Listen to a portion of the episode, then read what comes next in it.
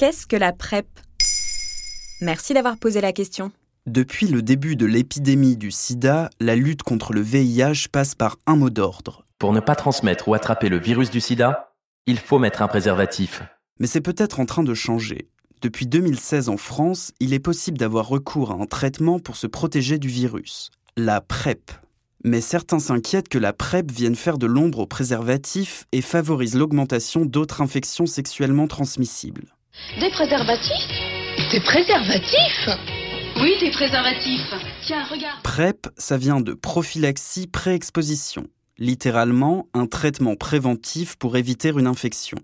Une personne qui le souhaite peut prendre un comprimé chaque jour ou au moment des rapports sexuels. Et comme ça, on est sûr de ne pas attraper le VIH Plusieurs recherches confirment l'efficacité de la PrEP. Si le médicament est pris correctement, il n'y a quasiment aucune chance d'être contaminé par le VIH, préservatif ou non. Ce qui fait que la PrEP est recommandée par l'OMS ou la Haute Autorité de Santé. Le médicament est accessible sur prescription médicale et remboursé à 100% par la sécurité sociale. Les médecins prescrivent surtout la PrEP aux populations les plus exposées au VIH. Mais à l'heure actuelle, les 10 000 personnes sous PrEP sont essentiellement des hommes homosexuels. Mais pourquoi utiliser la PrEP alors que le préservatif est efficace? Déjà, le préservatif n'est pas efficace à 100%.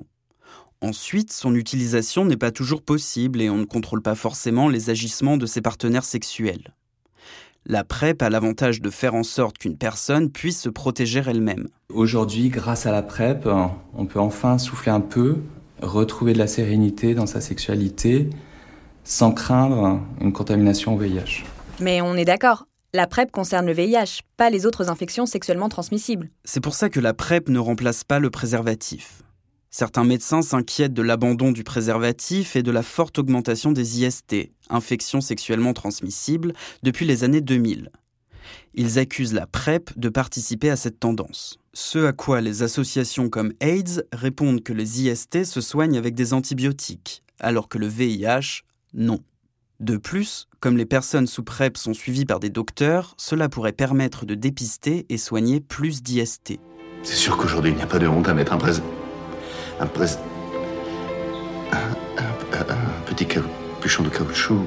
Oui. En France, 6000 personnes découvrent leur séropositivité chaque année. Ce nombre pourrait baisser grâce à la PrEP, comme c'est déjà le cas dans certaines villes anglo-saxonnes.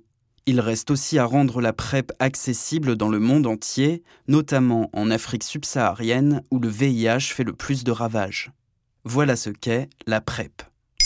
Maintenant, vous savez, en moins de 3 minutes, nous répondons à votre question. Que voulez-vous savoir? Posez vos questions en commentaire sur toutes les plateformes audio.